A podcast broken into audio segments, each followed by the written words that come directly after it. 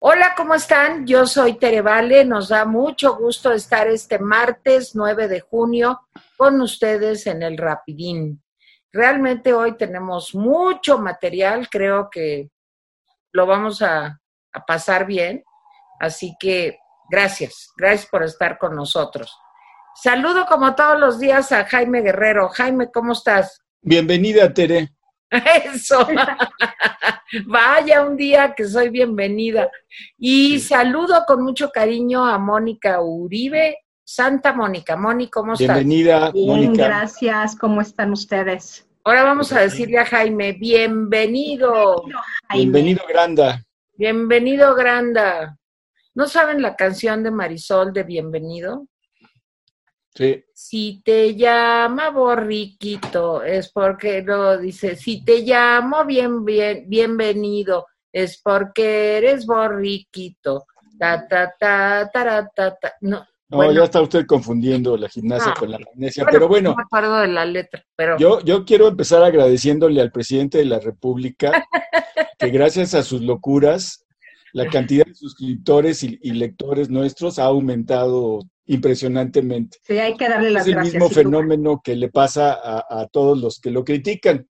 Pero pues este, sin él no hubiera sido posible. no. Entonces, gracias. Sus cuarentenas de tres hizo- meses. Hoy hizo una gran aportación. Sí, sí, hoy ¡Hombre! hizo una gran aportación. Sus Sí. cuarentenas de tres meses y, y- y- y su levanta, y su levantada de cuarentena en el momento más alto, la verdad es que nos ha ayudado mucho a crecer. A los mexicanos no les ha ayudado, al- al- a México lo ha tronado, pero pues, esos son detalles. En fin, ¿qué trató hoy el presidente de la República? Miren, hoy el presidente de la República habló de un complot de un supuesto bloque opositor, eh, no me acuerdo qué, Bloque opositor amplio. amplio. ¿Sí? Amplio, sí, Boa. Y eh, Boa. que entre la los BOA. cuates se denomina la BOA, ¿sí? Exacto. no la canción de la Sonora Mm. Santanera, La que es la Boa. BOA. La Boa. sino- exacto. La Boa. Ta, ta, Sino, este, ta, No el bloque la Sonora. Santanera. Eh, ¿Cómo le llegó la información de este complot al presidente? Pues por medio de un documento anónimo, ¿sí? Mira. anónimo que dice confidencial en cada página, que si alguien ve en política un documento que dice confidencial, No pues le lo va a, a ver inmediatamente. Y resulta que, pues ahí está todo el mundo, ¿no? Está este eh, Krause, está el Universal, está Ciro Gómez Leiva, eh, eh, en fin. Yo María la verdad me siento un poco indignado porque no está el rapidín. Sí, yo Pero también bueno. pensé lo mismo. Sí, en fin. Tache, tache. Entonces, resulta que este documento dice que, eh, dado que eh, el presidente sigue teniendo altos niveles de popularidad, toda esta gente que va desde Felipe Calderón hasta Jorge Castañeda, hasta mil gentes, están urdiendo un complot para, de- para eh, quitar a, Morena de la mayoría de la Cámara de Diputados y para que en el 22 el presidente se vaya a Palenque, allá a su rancho de nombre popular. Bueno, pues quiero decirles una cosa. La verdad es que este, este documento es risible, risible. ¿sí? Si la gente que está ahí lo hubiera redactado, pues hubiera tenido una mejor gramática, digo yo, ¿sí? Y nunca hubiera usado frases como de que la cuarta está ya paliando la crisis económica. Ya nomás por eso, pues sabemos que no lo hizo ningún este, opositor. Claro. Pero todo este asunto, pues ya, ya fue, es trending topic, eh, tres, cuatro trending topic en Twitter, es tema de conversación en Facebook, en fin, en todas las redes sociales. Pero les voy a decir una cosa, no importa este documento, no le hagamos caso a este documento. ¿Por qué? Porque es un documento falso destinado ¿sí? a crear una cortina de humo. No le hagamos caso, eh, porque hay, hay hay dos comentarios que se me quedaron grabados. Uno de Jorge Castañeda dice que qué bueno que está el boa, que a ver si así aprende a bailar. Y el otro, y el otro, o sea, él no se desgarró las vestiduras, dijo, pues esto es una vacilada, ¿no?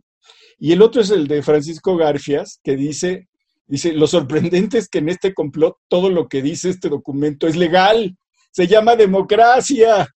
Sí.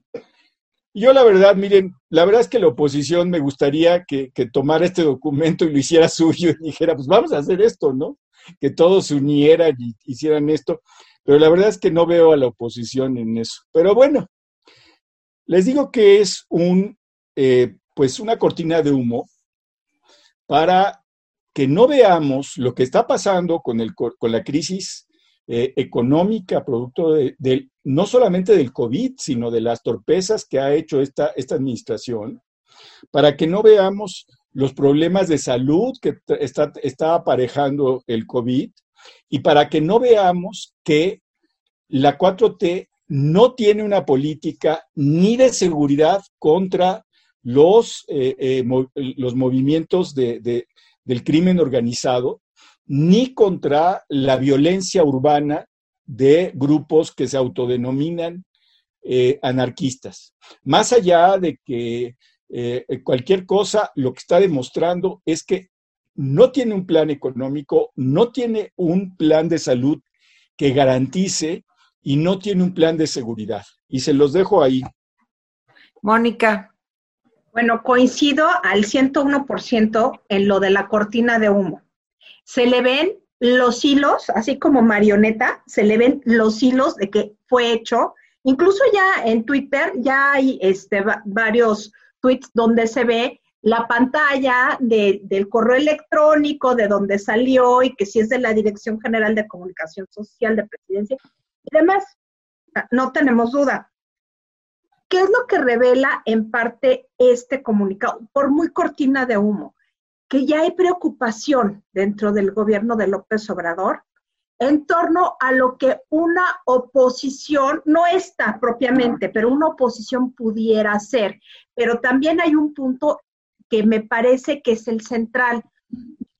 Al, toda esta información estaba pública, no hay nada que no se supiera de que si iba a haber candidatos ciudadanos apoyando por los, apoyados por los partidos de oposición, que iban a dar preeminencia a jóvenes, a personas con este, con buen currículum y, buena presencia pública y social.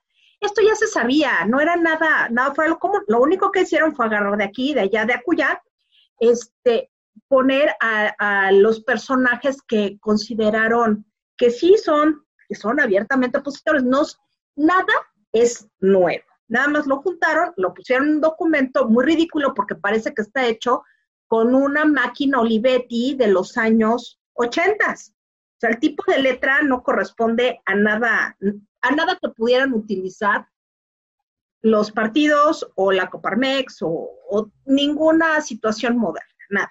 Bueno, el punto es que al señalar personas que las, las han ido señalando de manera recurrente, sí, sí los ponen en cierto riesgo porque las huestes partidistas de Andrés Manuel no se limitan. Entonces, eh, fue como calentar el ambiente, primero como cortina de humo, pero por el otro lado también es calentarlo para advertir a sus huestes que están en peligro. Esa es la idea fundamental, que, que si el presidente está en peligro y la 4T está en peligro, pues justamente sus, sus huestes, la gente que lo quiere, tendría que estar en pie de guerra contra los opositores. Es abonar más a la división social y política del país, que en realidad no nos va a conducir a nada y solamente nos puede conducir a la confrontación y a un, a un escenario mucho más negativo de lo que ya estamos padeciendo. Ahora, sí hay una preocupación del presidente en torno a las elecciones del, del 2021.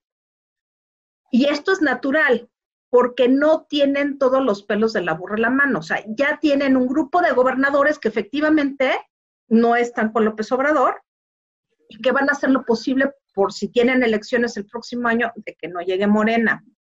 Eh, ya es, sí hay un círculo rojo que nos estuvo explicando y muy lindo el presidente que es un círculo rojo, que es un círculo verde, y por supuesto que son anarquistas, claro, nunca mencionó a Bakunin, pero Oye, no sabe quién es, no tiene idea, pues pobre, o sea, pobre, sabe de los magonistas. Él sí, nada más, o sea, de lo local, él no puede saber de lo, que le cuentan en la noche anterior, como dice Jaime.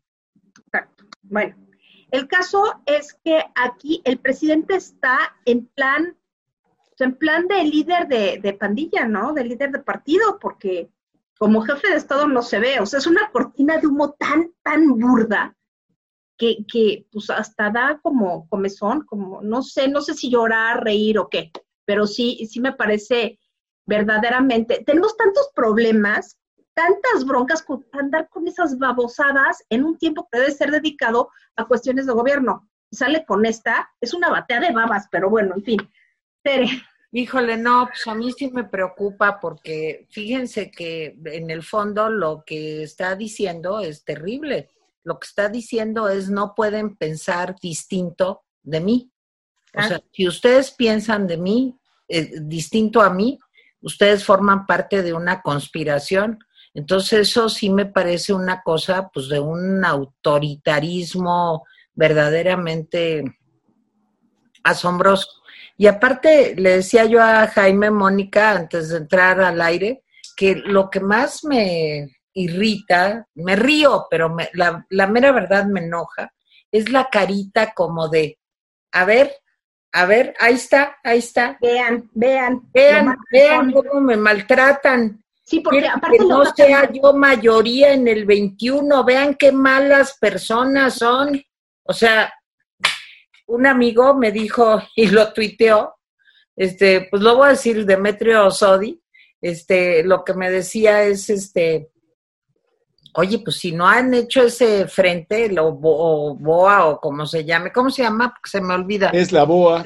no, no, pero la B de que es bloque opositor amplio.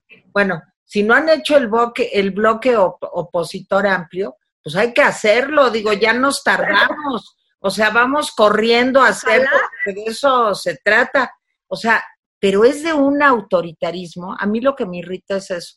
Desde luego, como dice Mónica, es una cortina de humo, es lo que ustedes quieran, pero en el fondo, yendo al fondo, al fondo de, de qué le pasa a este hombre, pues es que no tolera que piensen distinto que él. Y eso se llama autoritarismo, se llama en búsqueda del pensamiento único, se llama tiranía. En la democracia todos somos capaces de disentir y de respetar al otro, aunque no estemos de acuerdo, pero lo que no se vale es no respetar al otro. Y eso es, bueno, una de las múltiples eh, caras del narcisismo del presidente. No se preocupa por el otro, como en el caso del COVID no se preocupa eh, por el otro, como en el caso de la crisis económica.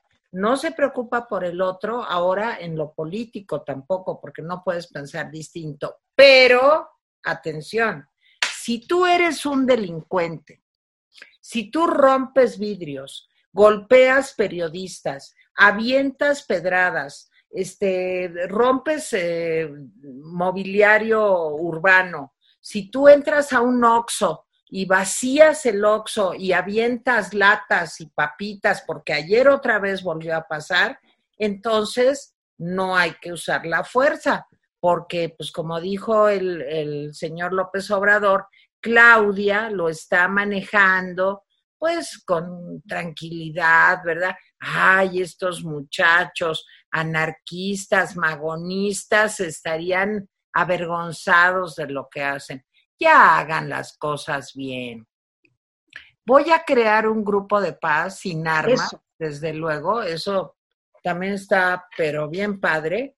Nada más, este, pues para que protejan, ¿verdad? Pero la policía sin instrucciones de responder. Bueno, yo creo que este grupo lo tiene ya hecho hace mucho.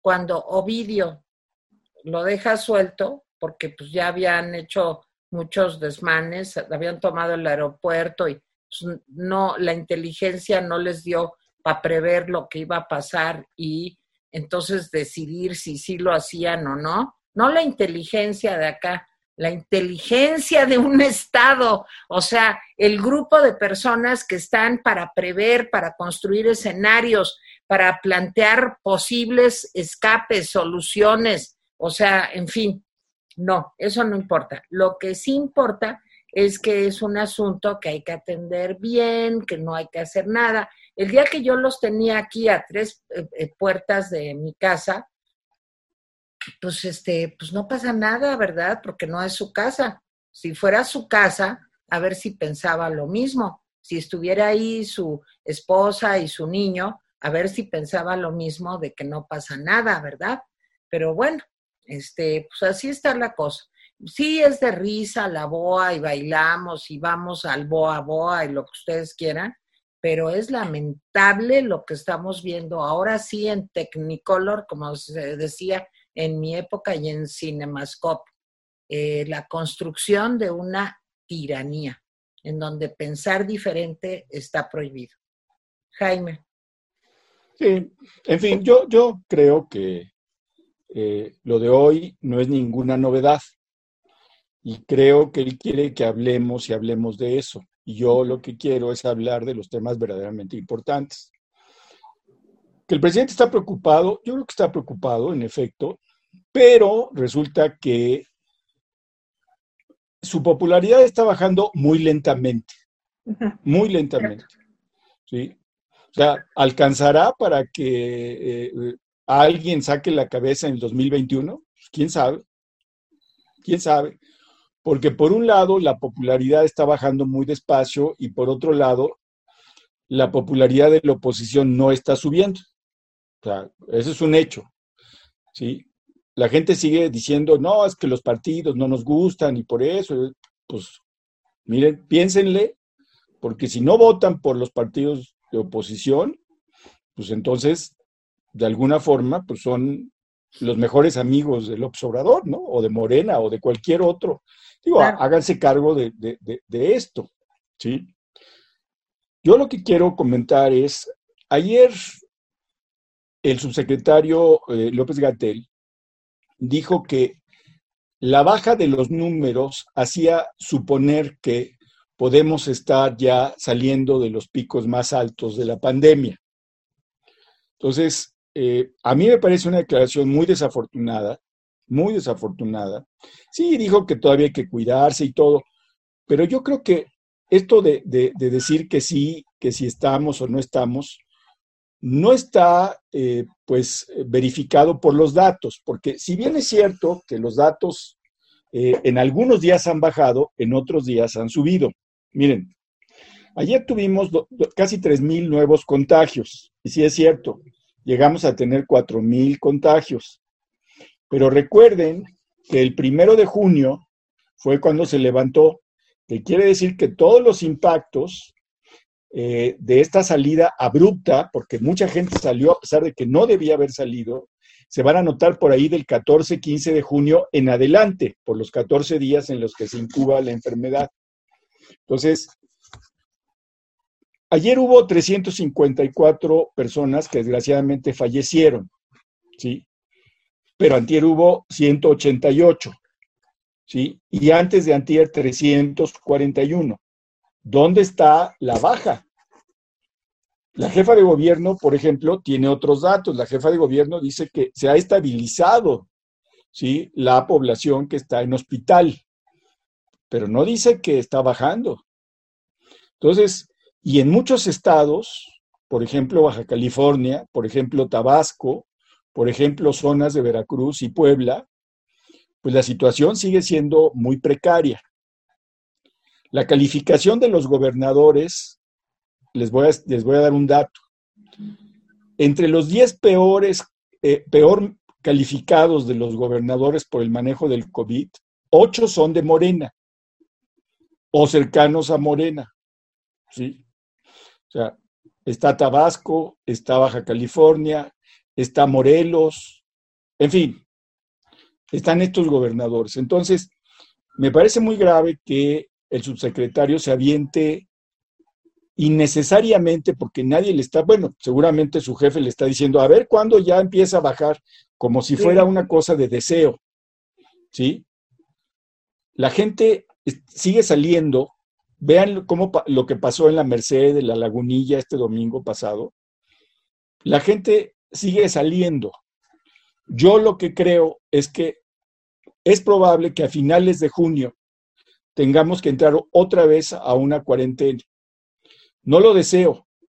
Me parece terrible porque yo, como usted, creo que, no sé si yo nada más, pero yo ya estoy harto de estar encerrado, de no poder ir al cine, de no poder ir al supermercado, de no poder ir caminando a mi oficina, etcétera.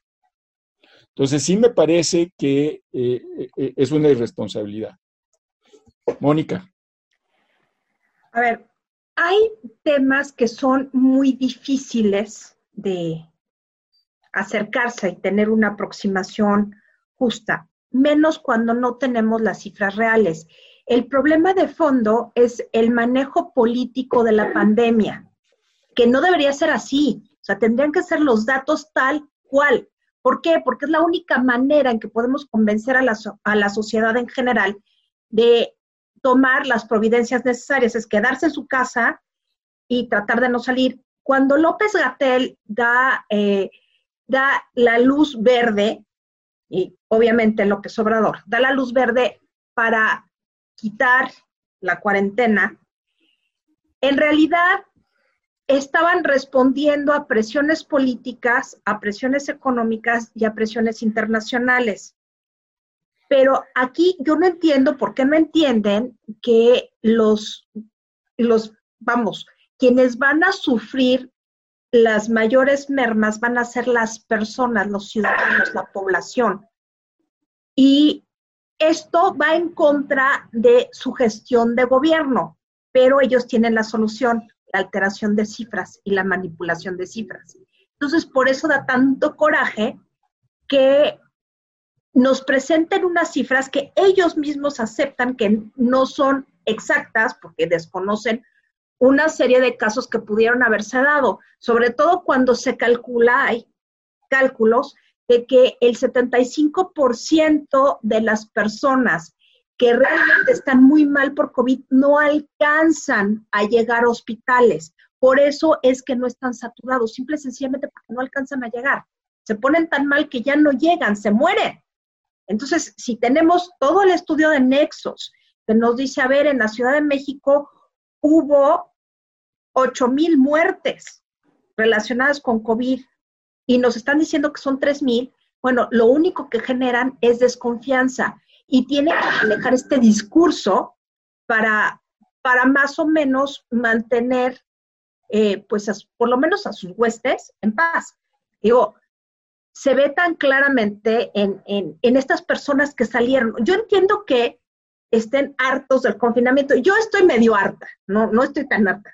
Honestamente, yo sí tengo medio vocación de anacoreta, pero sí entiendo que la gente quiera salir. Lo que no entiendo es por qué salen a lugares donde se congregan tantas personas. O sea, podían haber ido a algún lugar al aire libre, al aire libre, perdón, y todos se fueron a la lagunilla o a la Merced, a lugares. Entiendo que la gente tiene que comprar, pero ¿por qué no ha penetrado en, la población ese, ese sentimiento de decir, mejor me resguardo porque esto no es claro? Pues ahí está la respuesta. El mensaje diario, continuo del presidente de, de no, los, no les vamos a hacer nada por la fuerza, aquí no hay toques de queda. Bueno, ¿a quién se le ocurre? O sea, finalmente es esto el discurso presidencial está haciendo mucho daño en este punto, en otros también, pero en este punto es claro. Yo le cree. Yo coincido plenamente, Mónica. Los mensajes han sido muy encontrados. Las personas no tienen por qué tener una maestría en virología para entender y lo que se trata es de dar mensajes claros que cuiden a las personas para que no se contagien.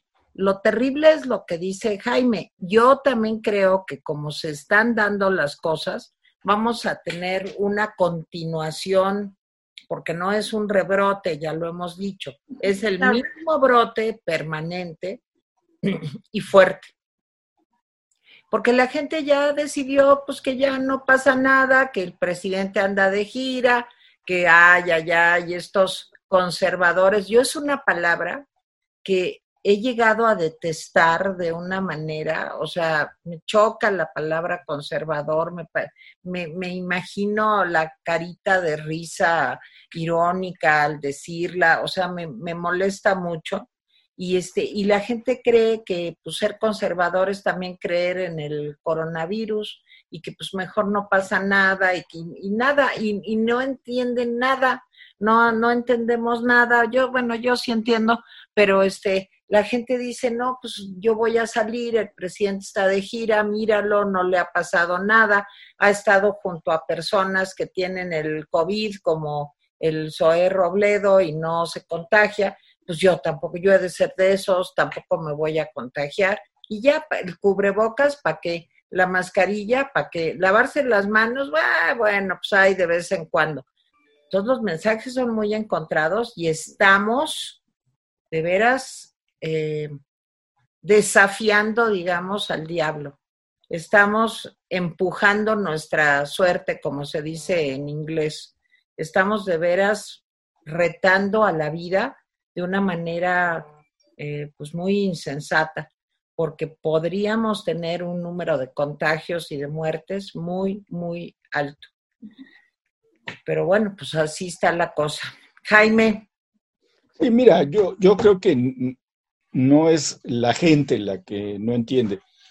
Creo que los mensajes han sido muy confusos, pero creo que hay mucha gente que tiene necesidad de salir. Eso y entonces cuando, cuando ve que el presidente sale, pues dice, pues yo también voy a salir y me voy a arriesgar. ¿sí? Creo que esto se hubiera solucionado con la famosa pensión universal. Claro. Que entonces la gente tendría su dinero la cantidad de gente que estaría en la calle sería mucho menor. Claro, claro. La gente tendría un dinero, podría quedarse en su casa, incluso gente pues que ahora está afuera porque necesita sacar el día, ¿sí? Y podrían, eh, pues, hacer las cosas de mejor manera. Sí me parece que esto es, eh, eh, hubiera sido lo ideal. Sí, no, no es que sea, no es que mucha gente sea necia, sino Mucha gente está necesitada. O sea, e, e, esa es la, verdad. Voy a otro de los temas que trataron, lo de los grupos violentos. Miren, cuando hablamos de grupos violentos, hablamos de, crimen organizado, que está en un nivel, y de grupos de pues, disidencia urbana, ¿sí? violentos, como estos grupos que se autodenominan anarquistas. ¿sí? Hablamos de dos tipos. Uno espera que el Estado pues diseña estrategias para detener a unos y contener a otros.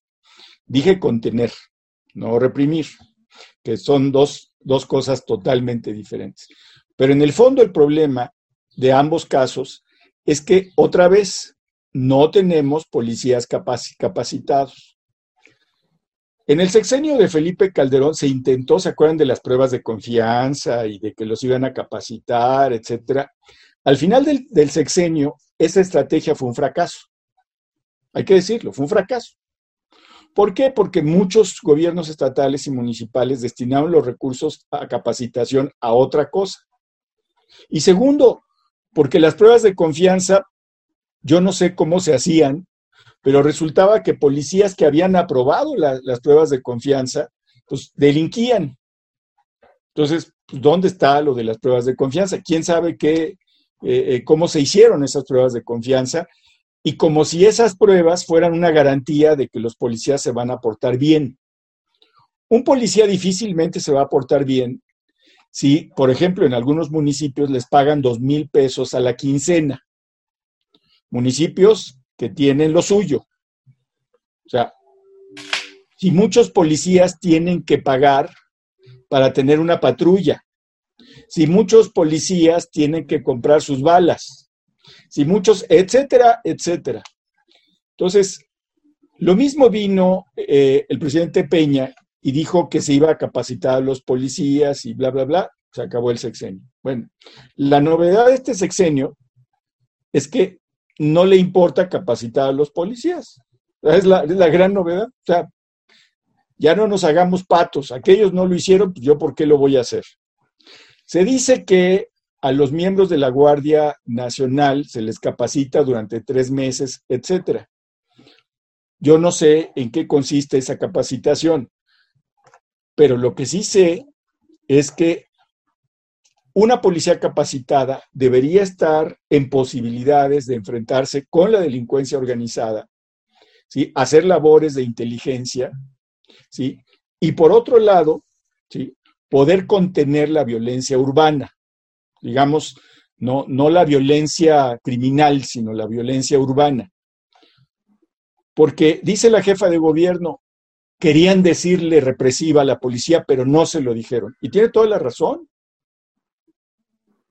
No tenemos una policía represiva en, el, en, la Ciudad de México, tenemos una, tenemos una policía inútil. Ese es, eh, o sea, todos los, los adjetivos.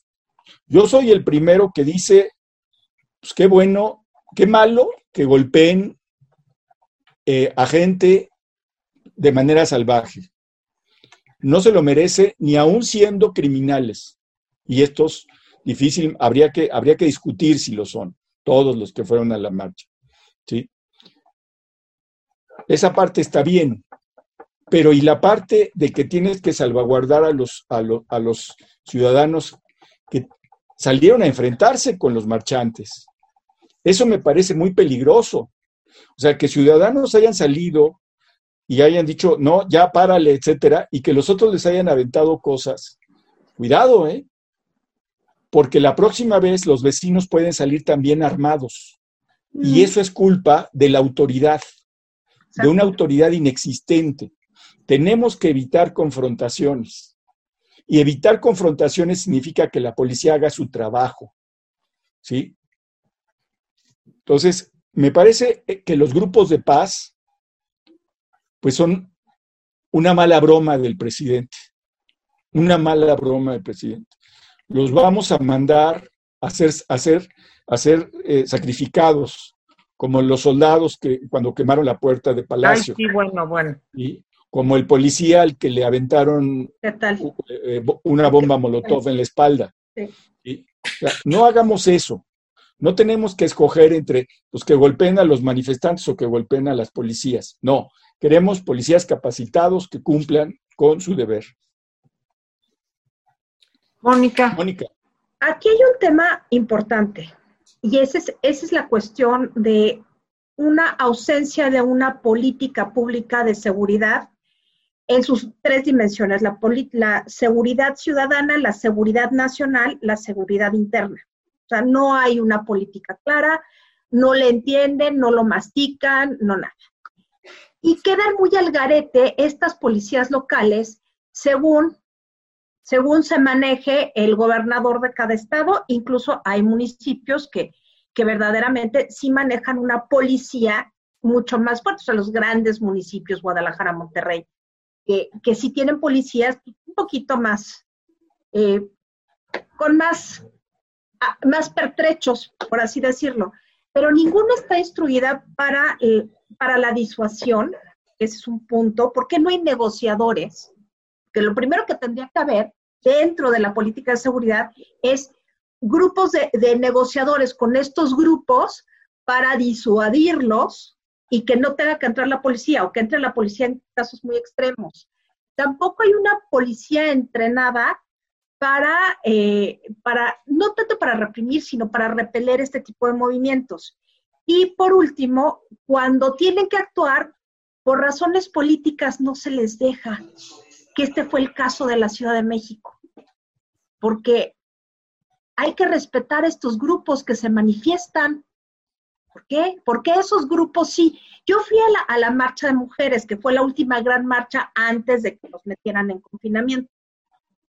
Y sí hubo grupos, estaba yo con una amiga y nos tuvimos que saltar a la Alameda porque de pronto un petardo y había grupos que estaban tratando de reventar la marcha. No lo lograron, pero sí fue muy feo salir corriendo de ladito a la altura del hemiciclo Juárez porque de pronto aparece lo que haya sido una bomba molotov X, yo nada más salí corriendo y olí humo y dije, con permiso, me hago un lado.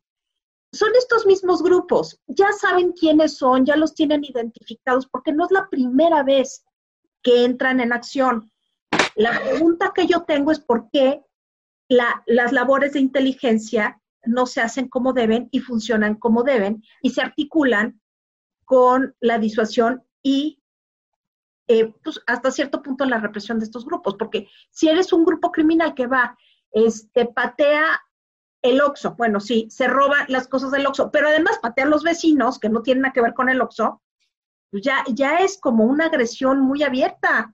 Yo creo que los mexicanos no nos merecemos eso. Entonces, si no, ahí, ahí va mi pregunta, mi última pregunta. A ver, si estás viendo que un gobierno no está respondiendo en materia de seguridad, ¿cómo es posible que lo sigas apoyando? No entiendo. Y es, y es la parte que más me, más me irrita, por así decirlo. Pues a ver, Moni, yo no creo que sea un asunto ahí de negociación, porque no creo que se pueda negociar con ellos. Yo creo que es un asunto de contención, perdón, de contención. O sea, lo que se necesita es pues lo que se hace en todos los países del mundo cuando hay una manifestación. Digo, ayer me acordaba yo de estas manifestaciones que parecen de los niños cantores de Viena en París, que nada más son los sábados para no interrumpir el tráfico. Sí son agresivos y también quieren hacer desastres, pero pues hay una, una policía que contiene, como decía Jaime hace un momento, y contener no es reprimir, es simplemente pues, un poco de orden, ¿verdad? O sea, no puedes destruir las casas, el inmobiliario urbano, este, pues como te dé la gana, porque tienes todo el derecho de expresarte, de manifestarte, como tú fuiste a la marcha, Moni, este, y como yo he ido y Jaime también a muchísimas, pero no, no con el afán de destruir eh, no, es marchar, es eso, es marchar. De intimidar personas, de intimidar a los periodistas. Ayer Raquel Flores, de Radio Fórmula, es una chava que yo conozco bien. Bueno, yo oí toda la transmisión y era verdaderamente de pánico porque se le acercaban desafiándola y ella tratando de esconderse, pues para pasar la nota. Ahora, este, como le dijo en una de esas creo que fue Joaquín o Pepe Cárdenas, dijo, oye, nosotros queremos reporteros, no héroes, ¿eh? O sea, lo que queremos es, sí, la nota, pero no queremos que, te vayan a matar ahí de una pedrada y este, en fin. Entonces, eh, yo creo que no saben contener, que no son sujetos de negociación, porque son personas que yo creo que su nivel de agresividad y de enojo y de resentimiento no permite, obedecen a otras razones, digamos, no a que te sientes a negociar con ellos. En fin, yo creo eso. Pero bueno, y en el mero momento de las agresiones, pues no te puedes sentar a negociar con ellos. Lo que tienes que hacer es empujar, contener, este, delimitar el, el espacio en donde se encuentran. Yo no soy ni mucho menos experta en eso, pero sí he visto muchas películas, ¿verdad? Igual que ustedes. Y pues ahí aprende uno muchas cosas. Jaime, ya nos hemos pasado muchísimo, ¿eh? Bueno, vamos a leer algunos comentarios. Este, Da MM dice, esperemos que nadie elija el suicidio por la depresión y desesperación de la situación actual, ¿de acuerdo? Gracias. Bruce Bolaños, Andrés Caín, Mentirosín, Canallín, no miento, no robo, no traición, no hijo de Macuspana. El préstamo es para inyectarle a las fábricas de sus hijos. Invertir en salud no creo serán para las giras. Le sale más barato comprar votos que invertir en, las necesidades de México. Eh, Alberto Navarro, la distracción con las cifras, son las cifras de la pandemia. El trabajo de Gatel era detener los contagios y como resultado todo el país es rojo. Y ahora que cada gobierno arregle el caos que no controló, Triste que la inseguridad y desempleo en crecimiento y los ciudadanos debatiendo cifras. Obrador resta importancia a esto y más. Eh, Andrés Rebolledo Peñalosa, Tere, tú que tienes amigos en el Senado, ¿podrías pedirles que den claridad a estos nuevos préstamos? Es una buena idea esto, ¿eh? hay, que, hay que decirle pues, a los senadores que conocemos del PRI, del PAN, del PRD, que, pregunten para qué eran estos, a, a, qué se van a dedicar estos más de dos mil millones de dólares. Eh, Diego Lara, la policía de Veracruz mató a otro joven, pero como ahí sí es de Morena, ni marchas hubo. Esto es lo que ayer platicábamos, que, todos los días eh, puede haber eventos de estos de sangre y no se visibilizan. Tenemos muertos invisibles, por desgracia. Eh, Feli Hernández ve, AMLO no se hace la prueba por falta de recursos, jaja, o es demasiado austero. Para ah. Gertrude Aguirre Hernández, buenas tardes. ¿No estará, ¿No estará ya vacunado como en la Casa Blanca Trump? No un presidente que nos divide, están conmigo o contra mí, no está para eso. Totalmente de acuerdo, Regino Tostado. Víctor Velázquez, política, no hacer su declaración. Una vez más, se brinca la ley, no respeta las leyes, claramente no le importa. Em, Mercedes Vázquez Contreras, a ustedes les entiendo muy bien, los sigo a diarios. Saludos desde Ciudad Juárez. Saludos, Mercedes. Gracias, gracias. Herbert. He trabajado desde hace más de 20 años en los procesos electorales locales y federales en Jalisco y estoy de acuerdo con Tere. Las elecciones se acercan y me preocupa mucho que sean utilizados los jóvenes para definir quién nos gobierne. Ya escuché a varios jóvenes y me preocupa lo que dicen. Bullet, balance de la gira, el nono es innecesario. Eh, el Soto, rapidines, quiero ayudarlos y por eso dejo correr los anuncios que me salen en su video. Ah, gracias. Si salen anuncios de reggaetón, me los brinco. hasta nosotros nos brincamos esos anuncios. gracias, gracias. Bueno, hay muchos más. Déjenme decirles una cosa.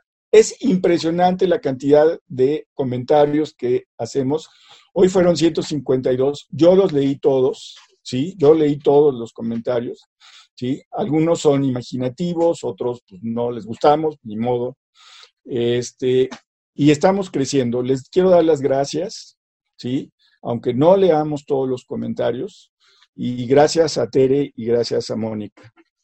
Y a todos. Y a, a, Italia, a Miguel A todos los que están a todos los que... Afuera y atrás. A Gaby, que ahora ya no la vemos tanto y que yo lamento mucho que se haya terminado el rincón de la orfandad, que ahorita sería muy importante para pasar estos días, porque les voy a decir una cosa, como aquí no meten orden en nada, porque dice que así es la cosa, entonces vamos a permanecer a lo mejor tres, cuatro años en cautiverio. Bueno, oye, pero es que como todo el mundo hace lo que le da la gana y todo el mundo tiene a fuerzas que salir para comer porque no te apoya el gobierno, entonces, ¿qué haces? Pues tienes que salir. Los que entienden también dicen, no, pues ya valió madres porque ya todos salen, pues yo también ya me voy. Entonces, ¿cuánto tiempo vamos a estar en cuarentena los que de veras estamos cuidando nuestra vida y la de los demás años, vamos a salir como Edmundo Dantes después de que estuvo en el castillo de Ips, ¿verdad? Así ya, con yo voy a salir con las barbas y los pelos como tío Cosa, ¿verdad? Este, cuando ya logre salir otra vez, digo. No, es que ya, ya te había la película del Conde de Montecristo, pero la mejor, la mejor es la de Arturo de Córdoba. Véanla, por favor. Se van sí, es muy divertida, es muy divertida. A ver si subo la foto al, al, este, al Twitter. Oigan, acuérdense que nos apoyan comprando las mascarillas Protector. Protector tiene meses sin intereses. Pueden ustedes además este, pedirlas, se las llevan a su casa. Tienen garantía de tres meses. Entonces son materiales que están aprobados por la FDA y garantía de tres meses. Ninguna mascarilla les da garantía de veras porque se rompen, se deshacen. Esta la pueden lavar con agua y jabón, la pueden incluso meter en autoclave para que se desinfecte totalmente, la pueden rociar con alcohol. Acuérdense que un gel con alcohol tiene que tener 70% de alcohol para que sea útil. En fin, este, y yo sí, yo cuando tengo que salir, que es pocas veces, afortunadamente, porque puedo trabajar desde mi casa, pues sí salgo y me pongo el cubrebocas y me pongo la mascarilla. Ahora, hay personas que no deben de usar cubrebocas, deberían de usar tapabocas. O sea, para taparse la boca. O sea, no para cubrirse la boca, sino para que ya no digan tantas barbaridades, ¿verdad? Eh, sería lindo. ¿Algún comentario final, queridos amiguitos? Jaime, Mónica.